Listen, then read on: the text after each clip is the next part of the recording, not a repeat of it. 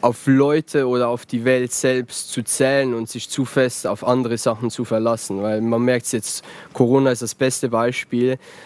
Es kann jederzeit irgendwas oder irgendjemand kommen, der deine Pläne komplett auf den Kopf stellt, kreuzt, was auch immer. Deshalb, ich denke, das Einzige ist wirklich meine Ziele erreichen und auf dem Weg dahin möglichst viel Schönes von der Welt mitzunehmen und gute Leute kennenzulernen.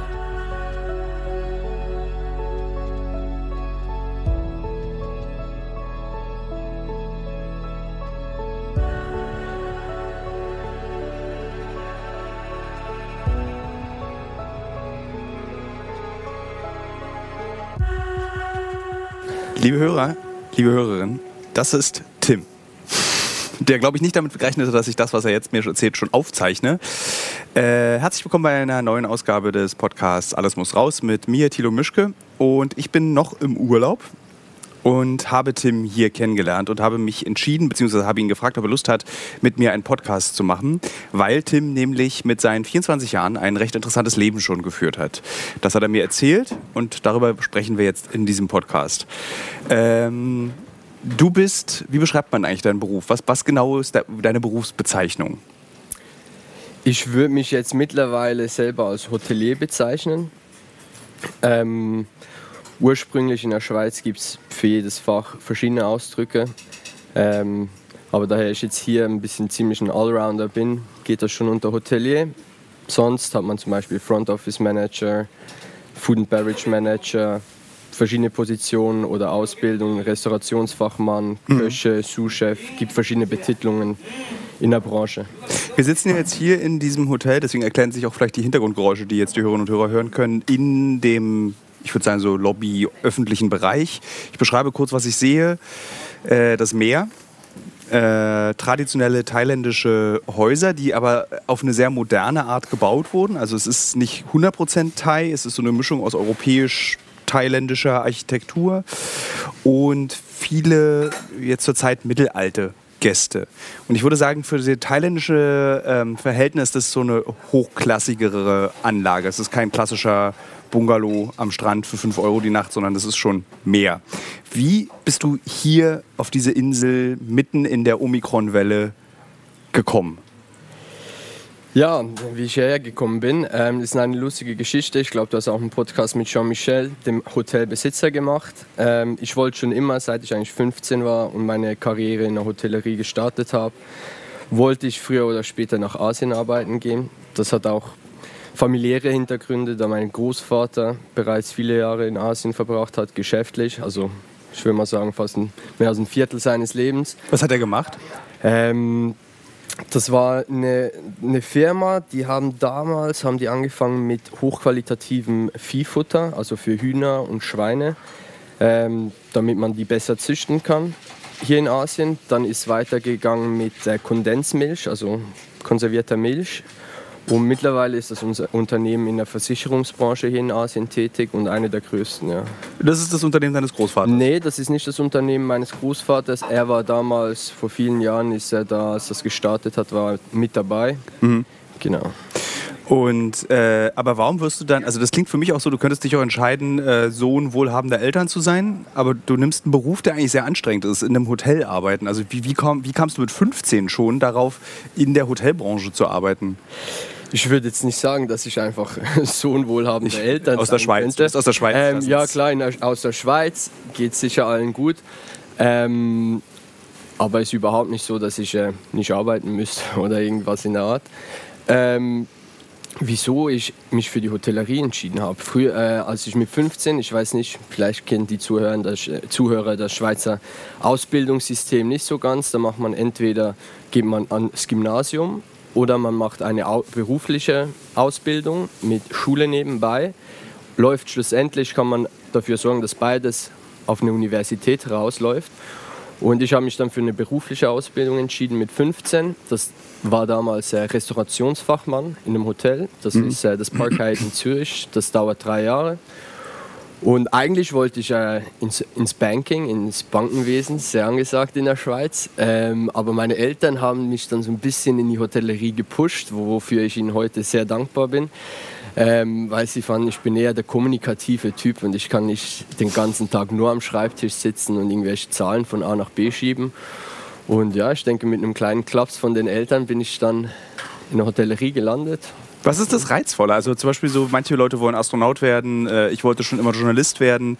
Was war das, also weil jetzt hast du gesagt, deine Eltern haben gesagt, du bist der kommunikative Typ. Das reicht doch aber nicht, um so einen Berufs-, Lebensberuf zu finden, dass man gern quackelt. Absolut, da gebe ich dir recht, aber wenn du 15 Jahre alt bist, ja. ähm, also das finde ich auch ein bisschen schwierig am Ausbildungssystem, was wieder, wiederum auch sehr gut ist, weil nach der Ausbildung stehen dir nach wie vor jede, alle Türen offen. Ich bin jetzt, ähm, hatte Glück und habe mich da schon dank meinen Eltern für einen Job entschieden, für eine Branche entschieden, die mir jetzt auch langfristig Spaß macht, in der ich mich weiter bewegen möchte.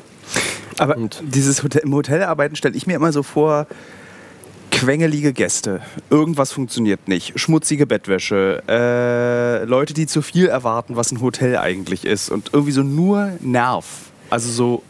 Da gebe ich dir absolut recht. Das ist eigentlich wahrscheinlich besonders jetzt hier. Ich meine, davor äh, hatte ich eigentlich immer, ich war davor vielleicht noch wichtig zu sagen, sieben Jahre mit Hyatt oder fast acht. Ähm, und jetzt hier ist natürlich auch eine ganz neue Position für mich. Davor stand immer einer vor mir, der den Dreck gefressen hat, blöd gesagt. Mhm. Der, ich war da mehr einfach ein ausführendes Glied, oder? Und jetzt hier ja, bin ich an der Front, wenn äh, die Besitzer nicht hier sind, auch der Höchste im Hotel. Und ja, dann kommt halt sämtliche Compliance-Probleme landen dann zuerst mal bei mir. Und was mich dann einfach daran reizt, ist die Lösung für das Problem zu finden, mit verschiedenen Leuten zu arbeiten, um das Problem zu beheben. Ähm, wie bekommen wir den Kunden, den Gast, wie machen wir den wieder happy, wie bringen wir den wieder dazu, dass er das Hotel mag. Und gleichzeitig, mit wem muss ich jetzt zusammenarbeiten, um das Problem zu lösen? Ist das Housekeeping, Engineering, Front Office, Food and Beverage? Ähm, gibt vielleicht auch Gardening. Du weißt ja. es ja, gibt hier viele verschiedene Tiere im ja. Dschungel. Ähm, und das ist für mich der Reiz daran. Und dann auch herauszufinden, wie das Problem je nachdem entstanden ist. Kommunikation ist hier in Asien meistens das Problem. Ähm, und wie schaffen wir es, dass es nicht mehr vorkommt? Ja. Ähm, als du mit 15 angefasst, macht man denn mit 15 im Park Hyatt? Im Park Hyatt, die Ausbildung, die dauert drei Jahre. Das bist du dann schon auch richtig dann vor Ort mit 15? Da bist du voll, voll vor Ort, drei bis vier Tage in der Woche. Wenn Schulurlaub ist, äh, du hast dann wie ein normaler Arbeitstätiger fünf Wochen Urlaub von der Company. Mhm. Wenn also keine, kein Schulurlaub, äh, wenn Schulurlaub ist, Entschuldigung. Schulurlaub sind Ferien. Ferien, ja. genau. Ähm, dann bist du fünf Tage in der Woche da und da wirst du voll eingespannt. Also klar, nebenbei läuft der Ausbildungsprozess, also du bist es wird dir vorzu alles gezeigt, was du machen musst, was mhm. du irgendwann können musst, aber du bist eigentlich ein vollwertiges Mitglied. Also klar, der tiefste in der Nahrungskette, der Azubi, ihr nennt ja. Azubi. Und ja, da ähm, war ich zuerst im Restaurant, Front Office, Housekeeping, ähm, in der Bar, äh, lustige Geschichte zur Küche. Ja. Da hätte ich auch vier Monate, nee, sogar sechs Monate verbringen müssen. Ähm, am ersten Tag habe ich mir den Finger geschnitten. Am zweiten Tag wollte ich aus dem Holzofen eine Pfanne rausnehmen, ohne Schutz für die Hand, haben mir übelst die Hand verbrannt. Und am dritten Tag bin ich aus, auf dem nassen Boden ausgerutscht, woraufhin der Küchenchef dann gesagt hat, äh, ja, das lassen wir vielleicht lieber mit deiner Küchenerfahrung. Gibt es einen Bereich, also du, wahrscheinlich in der Position, in der du hier bist, ist das das Spannendste. Also du bist die, äh, die oberste Position, du kannst mitmachen beim Lösen der Probleme, du bist nicht nur jemand, der delegiert, sondern du bist, ich habe dich gerade gesehen, bevor unser Gespräch begonnen hat, hast du noch so Koffer weggetragen. Ähm, dann irgendwie, wenn ich jetzt den Kaffee, den ich gerade trinke, den hättest du auch hier hingestellt und da hast du auch keine keine so Dünkel, sodass du sagst, das mache ich eigentlich nicht mehr? Nein, ich, ich denke, da bin ich wahrscheinlich noch aufgrund von meinen doch wenigen Jahren Erfahrung bin ich da wahrscheinlich doch noch ein bisschen anders, weil ich komme direkt aus einer Position, wo man wirklich noch mit angefasst hat und ich denke auch hier in Thailand mit der Mentalität ist es sehr beeindruckend für, für, für die Angestellten, wenn, wenn auch der Chef anpackt, sich nicht zu schade ist, mal einen Teller abzuräumen, äh, eben auch mal hilft, den Koffer rüberzutragen. Und mhm. ich denke, besonders momentan ist es sowieso eine sehr spezielle und interessante Zeit. Wir haben viel zu wenig Angestellte. Ähm, die, Hotel, die Hotelauslastung ist mal am Tag praktisch gar nichts. Am nächsten Tag, am nächsten Wochenende sind wir fast voll. Und das Ganze zu koordinieren mit so wenig Mitarbeitern, wo wofür wir eigentlich viel mehr, äh, viel mehr Arbeit, Mitarbeiter brauchen, ist das eben, wenn wir voll sind, dann, wird auch, dann packe auch ich mich dann. Also dann stehe ich im Restaurant, dann trage ich Koffer. Was können Menschen von dir lernen, die viel Stress im Leben haben? Also weil dein Beruf hat ja ein extrem hohes Stresspotenzial und du musst aber trotzdem immer arschruhig wirken. Also du bist eine Person, die ich in den letzten dreieinhalb Wochen noch nie aufgescheucht, aufgeregt oder gestresst sogar erlebt habe. Also was kann man von dir lernen bezüglich Stress?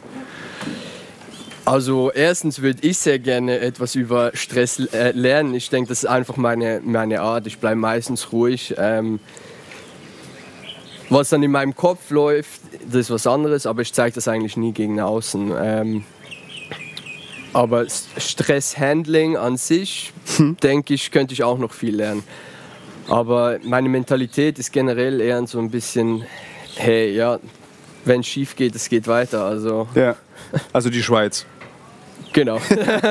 nee, also es ist kein Weltuntergang und ich denke, mit dem, das hilft schon ja. ganz schön, wenn man sich selber nicht einen zu großen Druck auf, aufsetzt. Also Nach dem Park in Zürich bist du nach Katar gegangen genau. direkt oder war noch eine Zwischenstufe? äh, nein, nach Park Hyatt Zürich. Ich war da dann insgesamt, war ich da fünf Jahre, habe auch noch ein Praktikum dann nochmal da gemacht im Sales Marketing. Ähm, wollte dann eigentlich mal an die Hotelfachschule. Dann hat mir aber Hyatt ein sehr interessantes äh, Jobangebot gemacht für Katar, Middle East, Sales Marketing. Und dann dachte ich, wieso nicht mit den jungen Jahren, let's go. Äh, bin dann dies, den letzten Sommer bin ich dann zurückgekommen, wollte eigentlich nochmal äh, mich an die Hotelfachschule machen, habe mich dann dann kam aber dieses Jobangebot ja. hier und habe mich dann. Wie alt warst du da, als Katar dir angeboten hat, nach so Anfang 20? Da war ich genau etwa, das war an meinem 20. Geburtstag im Dezember und im Januar, Januar bin ich gegangen. Ja. Ähm, war das deine erste große Auslandsgeschichte oder warst, bist du einer der für den Schüler? Ach nee, weil wenn du mit 15 die Ausbildung begonnen hast, konntest du jetzt kein Auslandsjahr oder sowas irgendwo machen? Nein, ähm, nee, Entschuldigung, warte, ich bin mit 21 nach Katar. 21 ja. war ich da. Was ich hatte, ich, in der Schweiz ist Armeeservice noch obligatorisch. Dort habe ich dann sechs äh, Monate noch verbringen dürfen. Und danach war ich, das längste, was ich im Ausland war, waren dann sechs, sieben Wochen mhm. Reisen hier in Asien, ja. Also war Asien schon, kanntest du schon ein bisschen auch dieses von zu Hause Ja, ich war auch schon oft mit der Familie hier, also ja. war kein unbekanntes Pflaster für mich. Wenn du zu Hause weg bist, also, was ich mich bei dir frage, ist, ob das nicht irgendwie der, der, der gute Weg ist, dieses, diese Schweiz hinter sich zu lassen. Dieses, ex, dieses sicherste Nest, was es in Europa eigentlich gibt. Dass der Beruf, den du gemacht hast, der auch diese Sicherheit verspricht, weil Hotellerie wird es immer geben. Du bist jetzt kein Entrepreneur, der irgendwie verrückte Sachen im Ausland ausprobiert und irgendwie, keine Ahnung, selbst heizende Klositze aus äh, Japan in, in, die Schweiz importiert. Noch nicht. Noch nicht. äh, aber ob dieser Beruf, den du gewählt hast, eben die Methode war, okay, ich habe Sicherheit, aber ich habe auch irgendwie, ich kann dieses Land auch mal hinter mir lassen. Also ich würde jetzt nicht sagen hinter mir lassen, weil äh, ganz klar, ich liebe die Schweiz, wie du sagst. Für mich gibt es nichts Besseres, aber ich habe da auch gemerkt, besonders nach Katar und auch schon während Katar, in was für einer Wohlfühloase wir uns dort eigentlich befinden. Hm. Ich meine, was wir dort gemacht haben, ja klar, jeder hat seine Arbeit, aber schlussendlich keiner hat darunter gelitten. Ähm, jedes Wochenende konnten wir gut essen gehen, auch mal feiern gehen, in Bars gehen. Äh, wenn wir irgendwo ein Wochenende hin wollten, dann lag das drin, oder? Und weil, ja, hört sich vielleicht blöd an, aber alles rundum ist günstiger, wenn, wenn man Schweizer Löhne hat. Oder auch Urlaub. Also es, wir waren immer irgendwas am Plan, hatten eigentlich keine Sorgen, blöd gesagt. Und ich finde das extrem wichtig, dass man dann mal das Land verlässt, hinter sich lässt und wirklich auch an Orte geht, wo es vielleicht nicht allen Leuten so gut geht wie in der Schweiz. Konntest du es in Katar sehen und erleben? Weil das ist jetzt auch ein Ort, wo ich mir vorstelle, dass es schwer ist, sich äh, mit den Problemen der Welt auseinanderzusetzen. In Katar, was ich da gesehen habe, war jetzt nicht unbedingt Armut. Was ich da besonders gesehen habe, war je nachdem eher so ein bisschen menschenverachtend. Ich hoffe, das hört keiner in Katar. Es ist also ich würde sagen, es überrascht jetzt im Jahr der WM niemand mehr, dass Katar gewisse menschenverachtende, nicht nur gewisse, sondern ein menschliches Leben im Aufbau dieses, dieser Emirate nicht so viel wert ist. Ja, also man merkt schon, dass jetzt zum Beispiel jemand, der aus Asien kommt oder es hat sehr viele Filipinos, in, äh, Inder, da merkt man schon, dass die einen anderen Status im Land haben, wie, wie wenn ich jetzt als Europäer aus der Schweiz in Katar bin. Also das heißt, Einladungen zu Events, überhaupt die Möglichkeit bekommen, zu gewissen Leuten mit denen zu sprechen, bis hin zu ja halt extremen Sachen wie ich benutze nicht den gleichen Lift wie jemand aus diesen Nationen oder diesen Kulturen. Wirklich? Ja. Und das haben Kataris gemacht oder aus anderen Ländern? Mehrheitlich Menschen aus dem Mittleren Osten, ja. Fandest du das ungerecht oder hast du gesagt, so ist die Welt hier eben? Also ich finde natürlich, geht gar nicht, aber ja, Ja. ich bin schlussendlich auch nur ein Gast im Land. Ähm, Hast du es angesprochen? nein. Wurde, wird man dann im Park Hyatt darauf ausgebildet, dass du dann eben so bestimmte Dinge, das sind Situationen, die sind kritisch und mit denen gehst du so am besten um, damit es keine Konflikte gibt?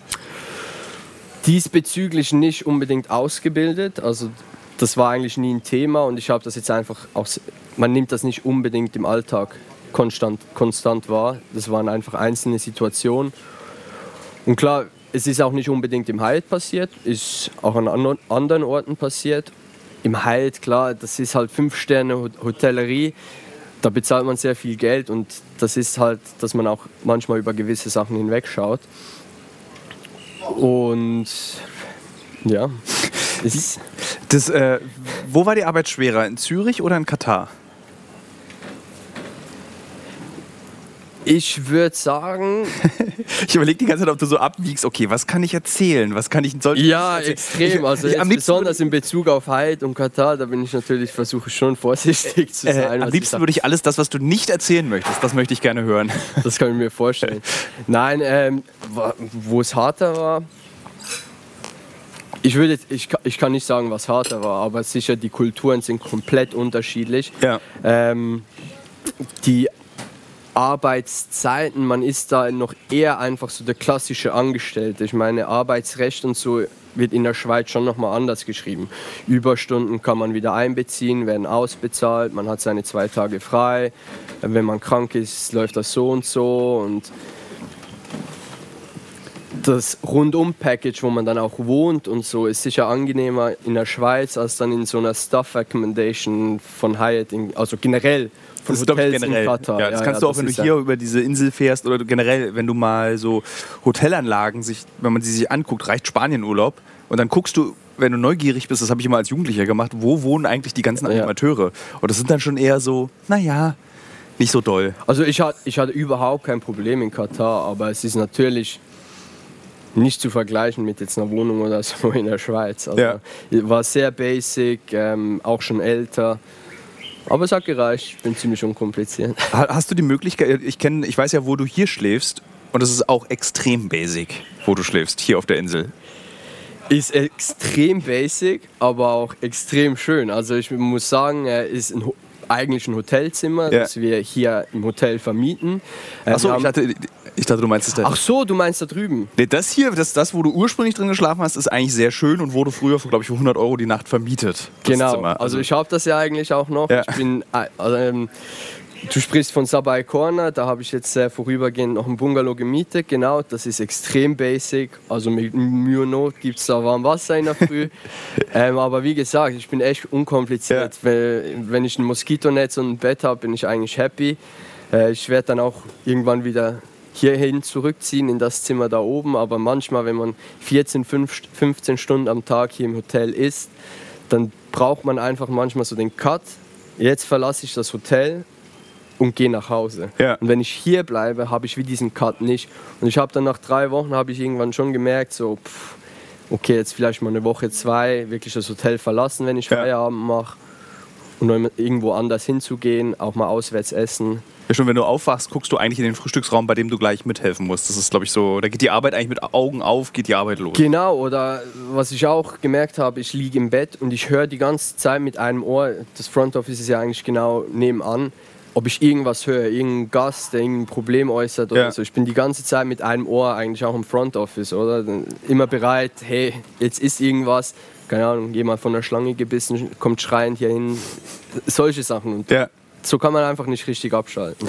Konntest du in Katar, hast du da die Möglichkeit gehabt, mal diese äh, Unterkünfte, nicht unbedingt vom Hotel, sondern von Filipinos, von Indern, wo die gewohnt haben in der Stadt? Die sind ja wie verschwunden. Wenn man versucht, in einer äh, arabischen Stadt also in diesem Raum der Emirate, mal diese Orte zu finden, wo diese Leute, die Bauarbeiter, also die, die für die einfachen Arbeiten angestellt werden, ähm, schlafen. Das findest du auch gar nicht. Also es ist super schwer, diese Häuser zu finden.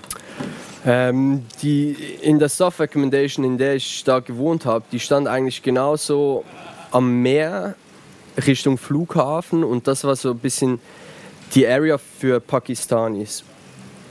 Und ich muss sagen, es hat nicht unbedingt schlecht ausgesehen. Ähm, ich glaube, worauf du hinaus willst, sind dann wirklich so Domestic Workers eingeflogen, dann arbeiten die da und reisen dann wieder zurück. Äh, ich habe nie so eine Accommodation gesehen. Ich habe viel gehört, dass da irgendwelche Zelte in der Wüste draußen stehen. Mhm. Äh, ich bin ein paar Mal in die Wüste gefahren und Katar ist nicht so groß. Ich habe nie was gesehen, was diese Aussagen oder Gerüchte bestätigen. Aber wie, wie ist denn so ein Land? Also für, wie hast du dieses Land wahrgenommen? Wenn ich zum Beispiel in Katar bin, finde ich das wahnsinnig seltsam. Diese, diese Emiraten sollten nicht so sein. Die sind nur so, also auch Dubai als bekannteste von allen, weil so viel Erdöl verkauft wird. Also diese unechten Orte. Und wenn du dir so Fotos, also ich war in Katar vor 20 Jahren mal, und da war das wirklich noch so ein, also es gab schon die ersten Hochhäuser, es gab auch schon große Straßen, aber es war so ein Unort. So, da, da, gab's, da war noch nichts, warum du da sein solltest. Und jetzt ist ja Katar so. Wahrscheinlich noch nur Sandstraßen. Und also Sand, wirklich viel ja. Sand. Äh, und jetzt ist ja Katar auch eben so eine Glitzermetropole wie ähm, Dubai eigentlich. Ja, ähm, also Katar, die sind ja eigentlich reich geworden mehr durch Erdgas als Erdöl. Ähm, ist wahrscheinlich definitiv auch der reichste Staat im Mittleren Osten da unten. Ähm, das Konzept, was sie aufbauen, ist komplett anders wie Dubai. Ich meine, Dubai gehört ja eigentlich Abu Dhabi, also ist United äh, mhm. Emirates of. Genau. Und sie versuchen in Dubai so ein bisschen das Las Vegas vom Middle East zu machen.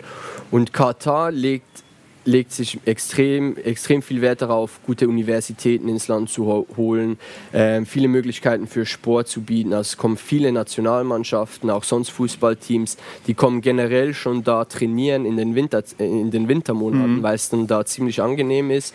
Es hat viele große Uni Universitäten, die Ableger dort haben. Also sie versuchen eigentlich doch noch ein bisschen die kon äh, konservativ zu bleiben und sich mehr auf Ausbildung und Sport zu fokussieren in ihrem eigenen Land. Hast du dich da wohl gefühlt? Wenn ich es jetzt mit hier vergleiche, nicht, nee. hier ist natürlich schön und frei und irgendwie luftig und da. Absolut. Wie, wie, was macht man denn da eigentlich dann? Also du bist mit, also hier, weißt du, hier gehst du dann die Straße runter, nimmst den Moped, gehst ans Meer und isst irgendwie ein Massaman Curry. Was macht man, wenn man mit der Arbeit fertig ist, in Katar. Ich meine, du gehst ja da nicht an die Uni und machst dann, studierst aus Spaß, weil du nichts anderes zu tun hast. Was macht man in Katar in der Freizeit? Also was mir am besten gefallen hat am Katar war einfach die Möglichkeit, was für Leute ich dort kennenlernen kann und darf.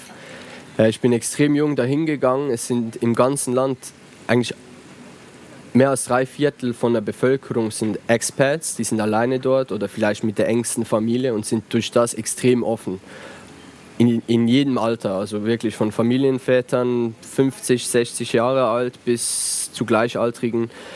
Ähm, und man, man, meldet sich dann zum Beispiel beim Swiss Business Council an. Wenn man ein bisschen aktiv ist, dann kann man extrem viel networken dort. Und ich habe extrem viele sehr interessante Leute kennengelernt, die extrem offen zu mir waren. Und ja, ich denke, in der Schweiz hätten die gedacht, ja, ja, das ist einer von vielen. Ja. Und da war so ein bisschen, habe ich vielleicht wie auch den Vater, Vater- oder Mutterinstinkt ausgelöst, dass sie am Wochenende mit mir Fahrrad fahren gegangen sind, ähm, mich zu Events mitgenommen haben, auch zu sich nach Hause zum Abendessen eingeladen haben oder Auswärtsabendessen. War dir das vorher bewusst? Also war das auch eine Entscheidung, ich gehe nach Katar, weil ich sehe dort eine Möglichkeit, auf Menschen zu treffen, die ich in Zürich vielleicht nicht kenn kennenlernen wollen würde? Oder bist du hin mit dem Gedanken, ach, ist einfach ein geiler Job, ich mache das jetzt mal schön Sonne die ganze Zeit? Ähm, ja, ne, ich bin eigentlich, ich habe die Möglichkeit bekommen, ich wollte schon immer ins Ausland und habe Ja. dann gesagt, erst beste Chance, tschüss. Wie bestehst du denn du in dieser Welt? Also wenn du dann dieses Business Council machst und du bist dann so eben der 21-jährige, gerade mal fertig ausgebildete und musst plötzlich in dieser äh, irgendwie so reichen Welt existieren. Wie, wie, wie machst du das, ohne dass du so unangenehm auffällst als, äh, äh, keine Ahnung, mir fällt jetzt kein Beispiel ein, wie man unangenehm auffällt, wenn man nicht reich ist, aber in der reichen Welt stattfindet. Gut, also es war jetzt nicht unbedingt eine reichen Welt, das waren einfach Geschäftsleute, die geschäftstüchtig waren, gestandene Geschäftsleute, auch viele Diplomaten, Botschafter, Attachés, die da unterwegs waren. Und es war ja allen bewusst, was mein Alter ist, wie alt ich bin und dementsprechend wurden natürlich auch die Erwartungen vielleicht an eine Konversation mit mir ein bisschen runtergeschraubt oder man Ja. hat eher mal noch eine Frage von mir beantwortet mit, mit Verständlichkeit, so das kann er ja vielleicht noch gar nicht wissen oder so in die Art. Und sonst, ja, was mir sicher auch geholfen hat, in, in einer gewissen Form bekam ich auch viel Res- Respekt entgegen, so hey, mit 21 stehst du hier auf der Matte mich auch, ja. es ist dir völlig egal und du machst einfach mal und ja, Mhm. vielleicht auf die Schnauze und stehst wieder auf. Und durch das habe ich viel Respe Respekt auch von den Leuten bekommen und ich denke, deshalb wurde ich da wie auch so integriert. Würdest du sagen, dass deine Kernkompetenz ist, dass du dich mit jedem verstehst?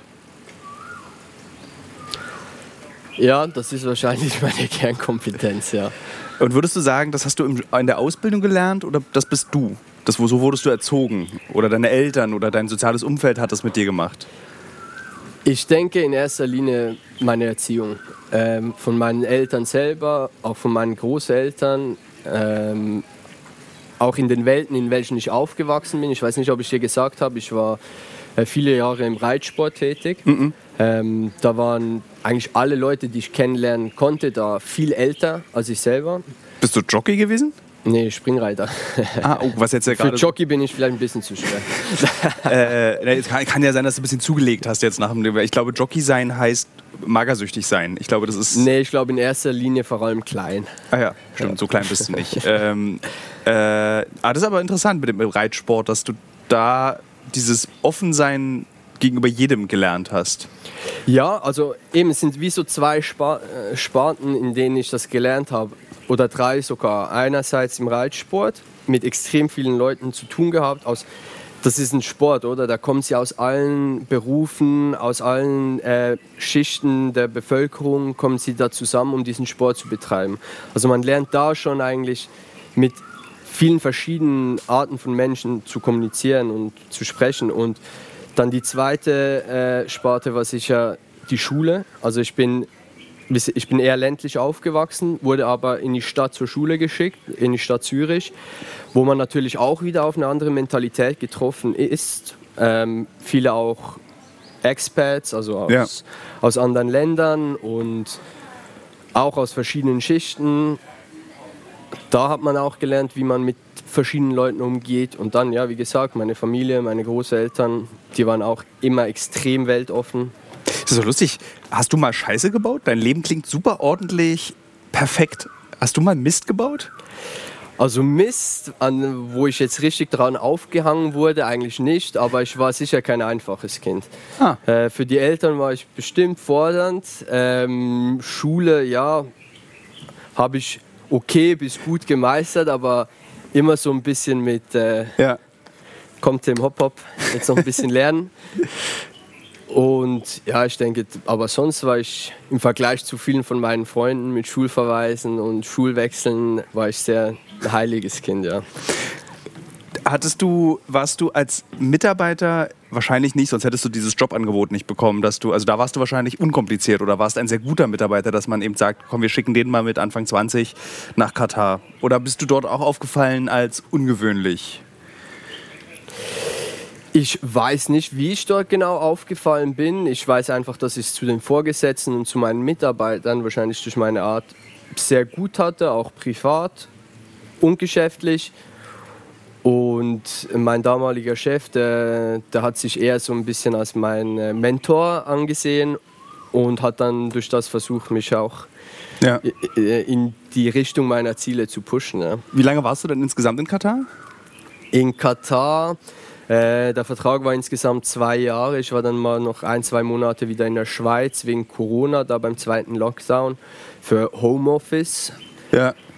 Genau, Homeoffice hatte ich nichts zu tun, weshalb ich mich da zwei Monate äh, beim Spital gemolden habe und da auf der Notfallstation vom Spital Uster ausgeholfen habe. Wirklich? Ja, das war wahrscheinlich die beste Zeit in meinem Leben.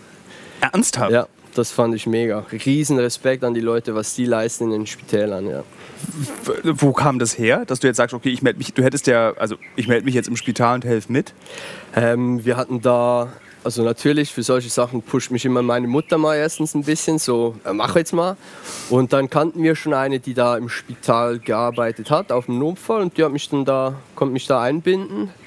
Und was ich da erleben durfte, wirklich von Nachtschichten mit irgendwelchen Junkies oder Kokainüberdosen, äh, die du fast schon gewaltsam auf den Boden drücken musst, weil die so ausrasten, über kleine Operationen in der Nacht, wo ich assistieren konnte, äh, bis auch mal etwas Größeres, was dann aufgeplatzt ist und ich mal eine Blutdusche bekommen habe. Also über auch Corona-Tests durchführen. Also da konnte ich wirklich alles machen. Das fand ich eine mega Lebenserfahrung. Warum wirst du nicht Arzt? Also da, ich habe jetzt, also du redest die ganze Zeit sehr professionell über die Hotellerie, aber zum ersten, du brichst eigentlich auf beim Reden über die Notaufnahme im Spital, womit ich nicht gerechnet habe, dass wir da plötzlich in diesem Gespräch landen.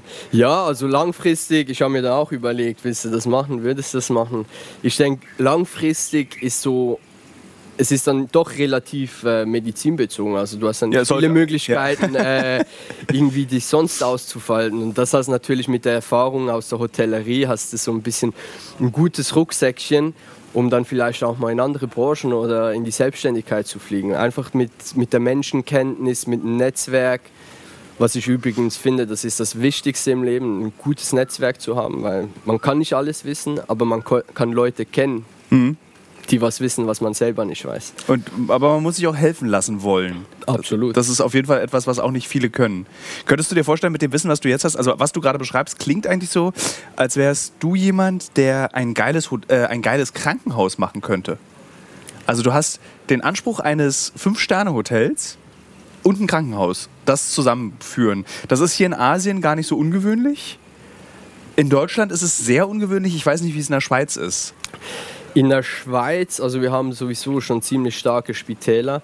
Was in der Schweiz ein sehr interessantes Geschäftsmodell ist, sind Altersheime in Form von Hotels. Also du bist eigentlich noch selbstständig, du hast aber Krankenschwestern und eigentlich wie ein Altersheimpflege vor Ort, aber ja. du versuchst eigentlich deinen Alltag noch selbst zu regeln, solange es geht. Und das ist sehr lukrativ. Da habe ich eine Frage an dich. Und zwar habe ich, äh, das ist, was ich dir jetzt erzähle, ist nicht mal als Witz gemeint, sondern ich habe mit einem Kollegen in diesem Podcast vor wenigen Monaten darüber mal spekuliert, dass ich gerne ein Altenheim, also ein Altenheim eröffnen möchte, was sehr schön ist, an keiner Stelle dich daran erinnert, dass du in einem Altenheim bist, Außer natürlich, dass du in der Dusche so einen Griff hast, an dem du dich hochziehen kannst. Und ich möchte den Leuten einmal pro Woche Drogen anbieten. also in der Schweiz ist es, glaube ich, ja gar nicht mal so weit weg mit dem äh, Verabreichen von Psilocybin, also halluzinogenen Pilzen und LSD. Das ist ja, da hat ja die Schweiz so ein ganz bizarres Verhältnis zu. Gibt es einen extra Podcast, kann man sich anhören.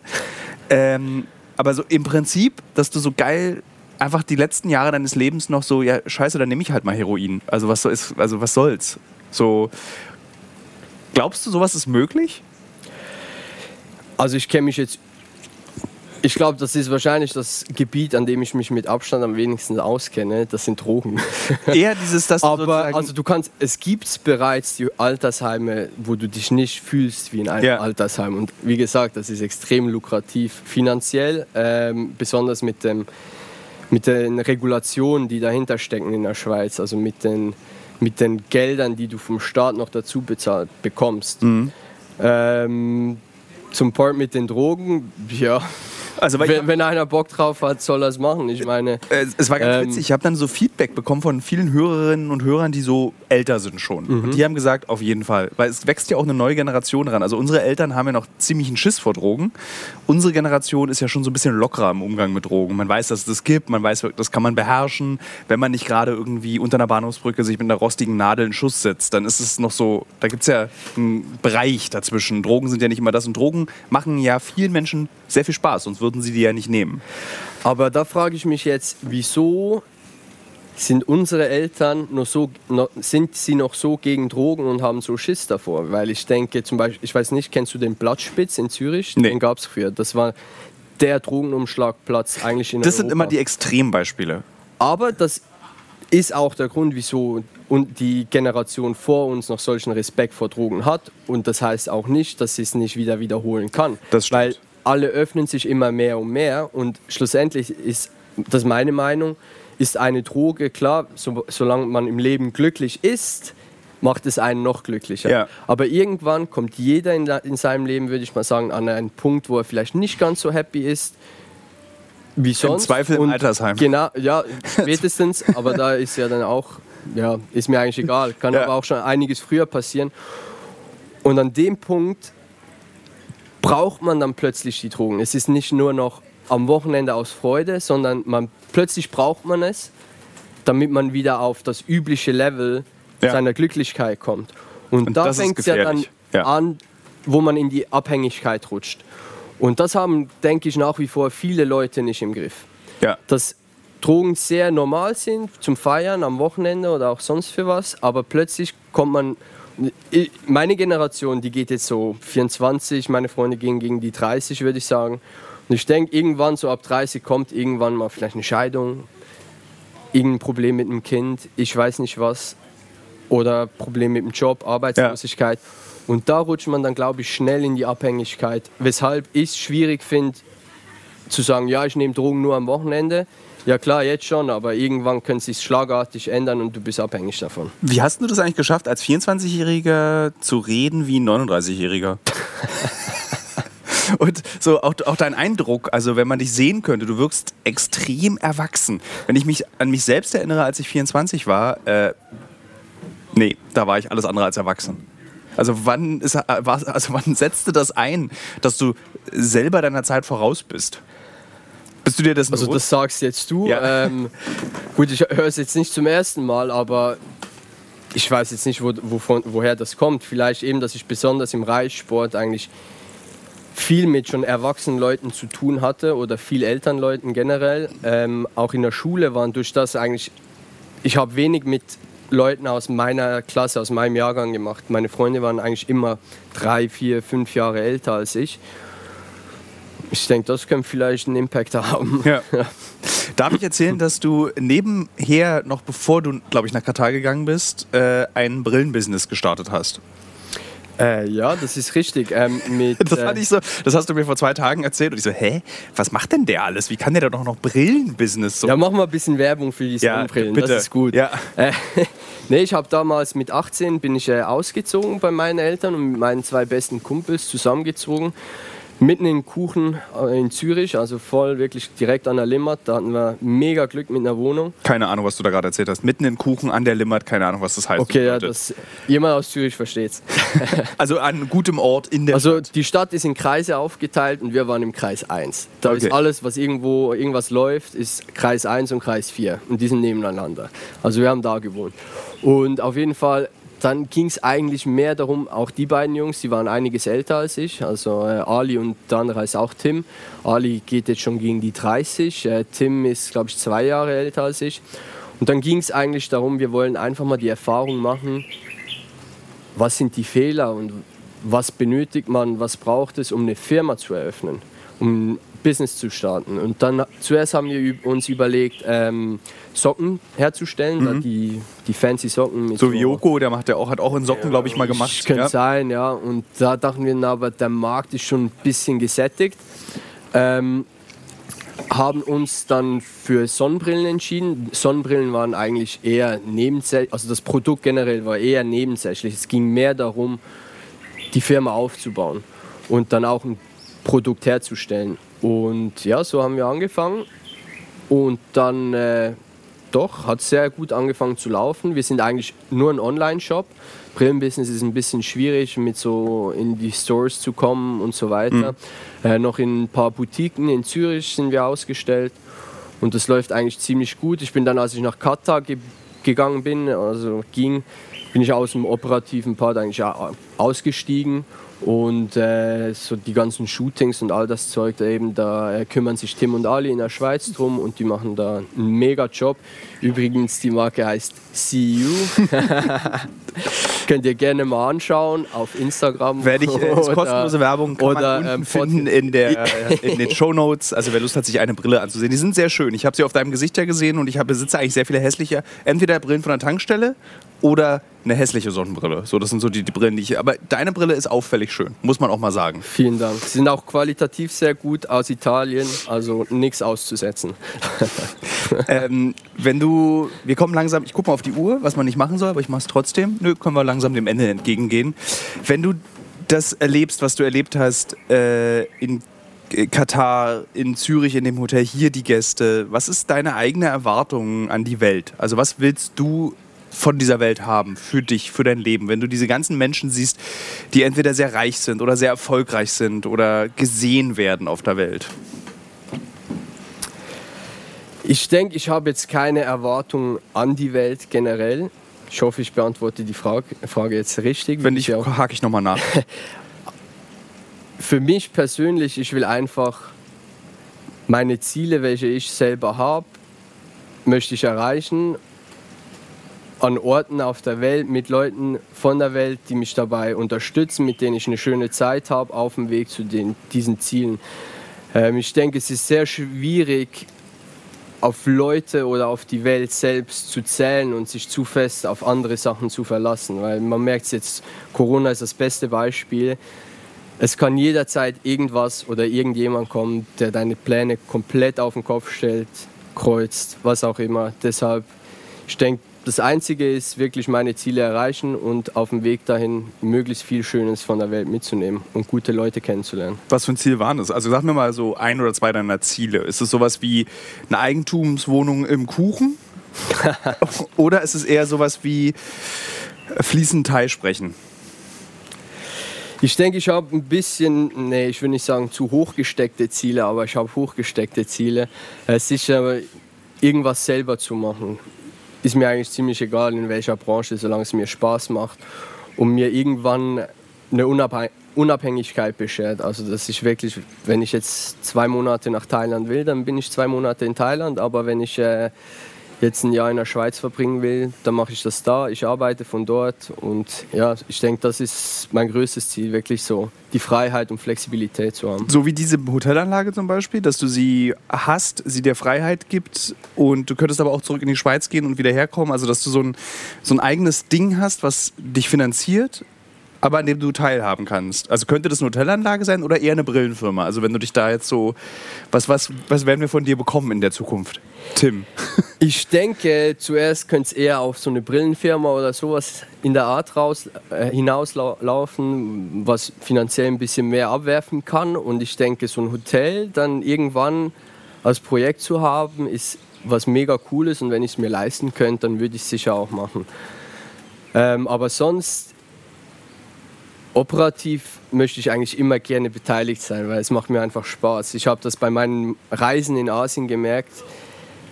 Irgendwann hatte ich keinen Grund mehr in der Früh aufzustehen, weil blöd gesagt, alle Tempel sehen irgendwann ein bisschen ähnlich aus und man macht das Gleiche, man geht raus, quatscht ein bisschen mit Leuten. Mein Schlafrhythmus hat sich dann komplett auf den Kopf gestellt. Ich war wirklich nur noch in der Nacht bis, keine Ahnung, 11 Uhr früh wach und, und bin dann irgendwann schlafen gegangen, habe irgendwie, wenn andere Abendessen gehen, Frühstück gesucht. Weil ich brauche etwas, das mich in der Früh aus dem Bett holt. So, jetzt mache ich das, jetzt habe ich Lust drauf und ich kann was bewirken. Und das brauche ich. Hm. Zum Abschluss, was mir eingefallen ist, obwohl du sehr schöne Sachen gesagt hast, will ich jetzt noch ganz sachliche Dinge von dir wissen. Und zwar Lifehacks Hotel. Was, was, ist, was sind so diese gehe- geheimen Dinge, die du über das, die du den Hörerinnen und Hörern als Tipp geben kann, wenn man Gast in einem Hotel ist? Also wie kriegt man ein Upgrade? Kann man das überhaupt bekommen? Ähm, was ich mich ja immer frage, ich trinke sehr ungern in Hotels aus den Gläsern, weil ich mir immer vorstelle, wie die Gläser sauber gewischt werden mit dem Lappen, mit dem auch die Toilette sauber gemacht wurde. Stimmt das zum Beispiel? Wahrscheinlich im Park Hyatt ist es nicht der Fall. Das sollte, also im Park Hyatt, generell bei Hyatt ist sicher nicht der Fall. Es sollte auch hier nicht der Fall sein. Ähm, es gibt spez du kannst auch ein Glas gar nicht mit jedem Tuch polieren, weil entweder zieht, zieht es dann Schlärken, sieht na- danach noch schlimmer aus. Also es gibt eigentlich spezielle Poliertücher dafür.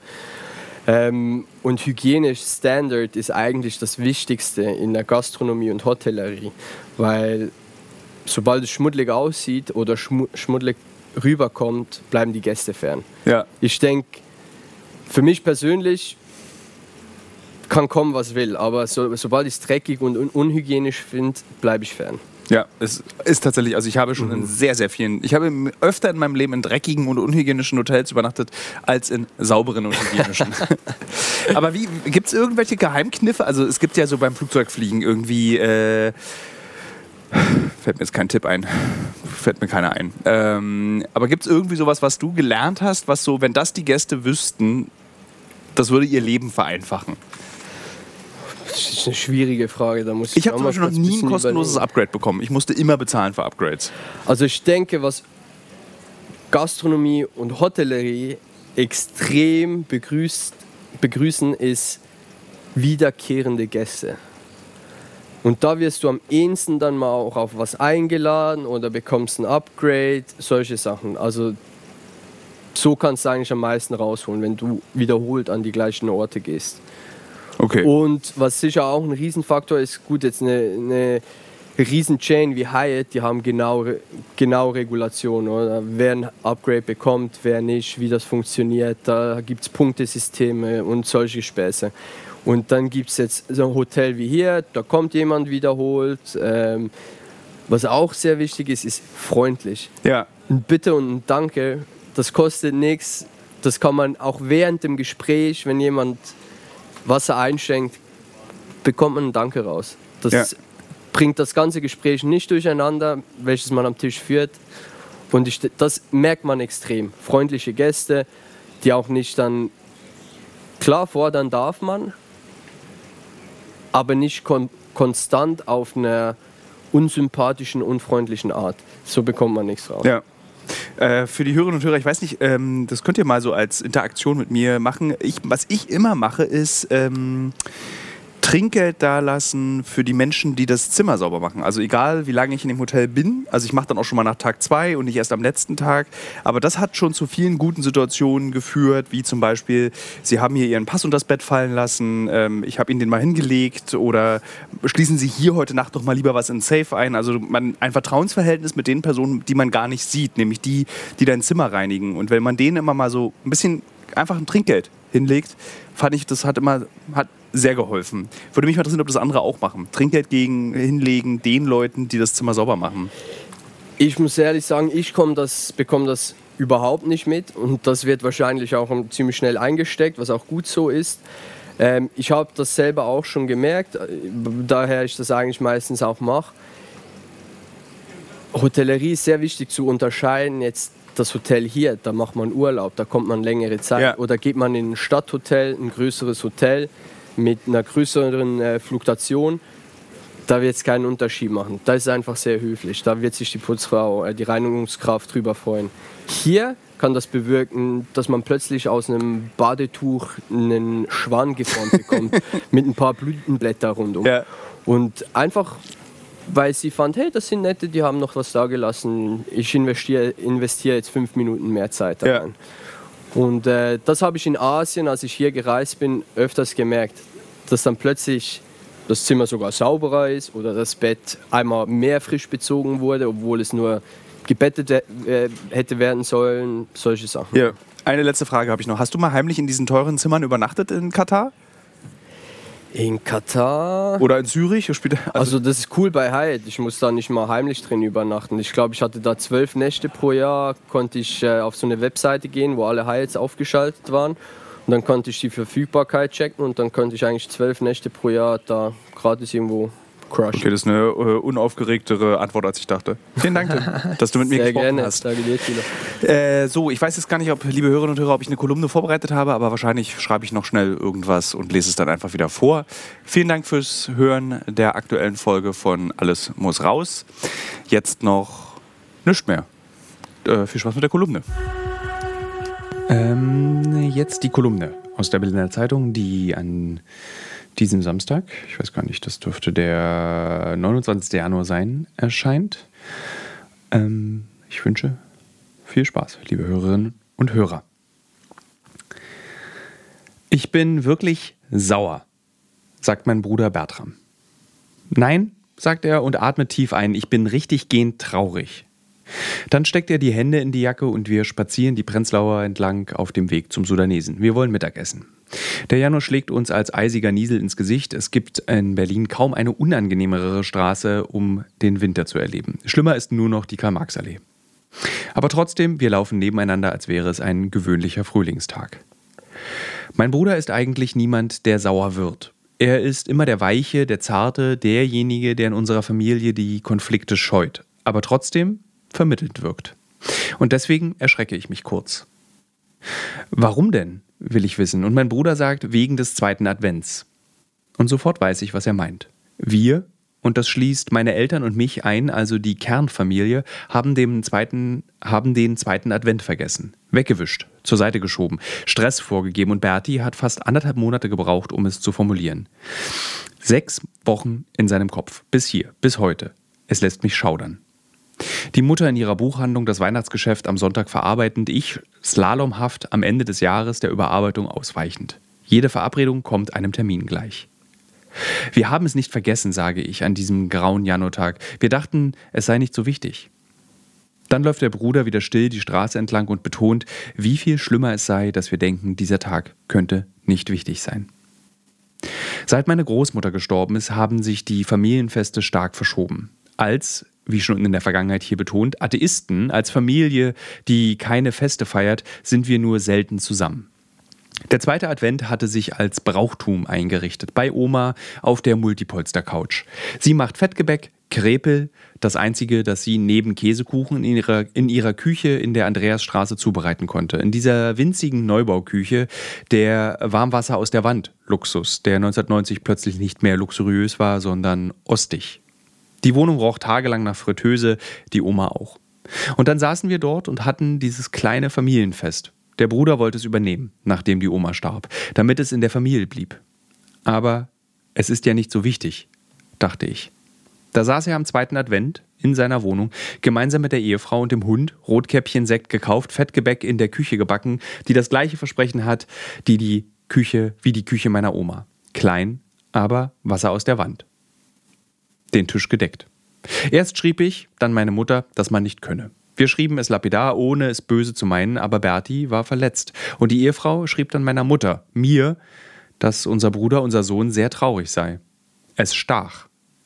Es sind die Brauchtümer, die verschwinden, die aus den Familien verschwinden, weil die Familien unsichtbar werden. Und daran muss ich denken, als mein kleiner Bruder mich daran erinnert. Es lässt sich hochrechnen, hochskalieren, dieses Verschwinden. Und das nimmt der Abwesenheit von Gewohntem die Bedrohlichkeit. Seit zwei Jahren verändert sich unsere Welt radikal und es scheint nicht aufzuhören. Diese Veränderungen haben die gleiche Radikalität wie der Tod eines Familienmitglieds. Die Welt danach ist eine andere, selten eine bessere. Corona, Inflation, der geschlossene Club, die geschlossene Bar, das bankrotte Geschäft, die arbeitslosen Freunde, die verwirrten Kinder ohne Schule, ohne eine Zukunft oder mit einer Zukunft in einer zu heißen Welt.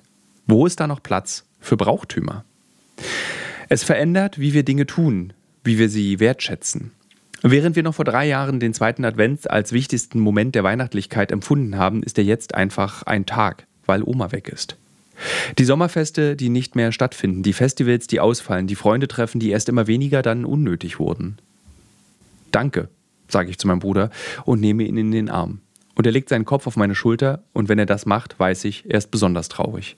Ich danke ihm, weil ich durch sein Aufmerksammachen etwas verstanden habe, etwas, das sich wieder hochskalieren lässt. Wir alle müssen jetzt lernen, nämlich, wir alle müssen jetzt etwas lernen, nämlich, dass die Welt niemals mehr so wird, wie sie einmal war und der Weg, das zu verstehen, nicht etwa das Vergessen, Ignorieren oder Sehnsüchten ist. Die Sehnsucht nach früher bringt uns nicht ins Morgen.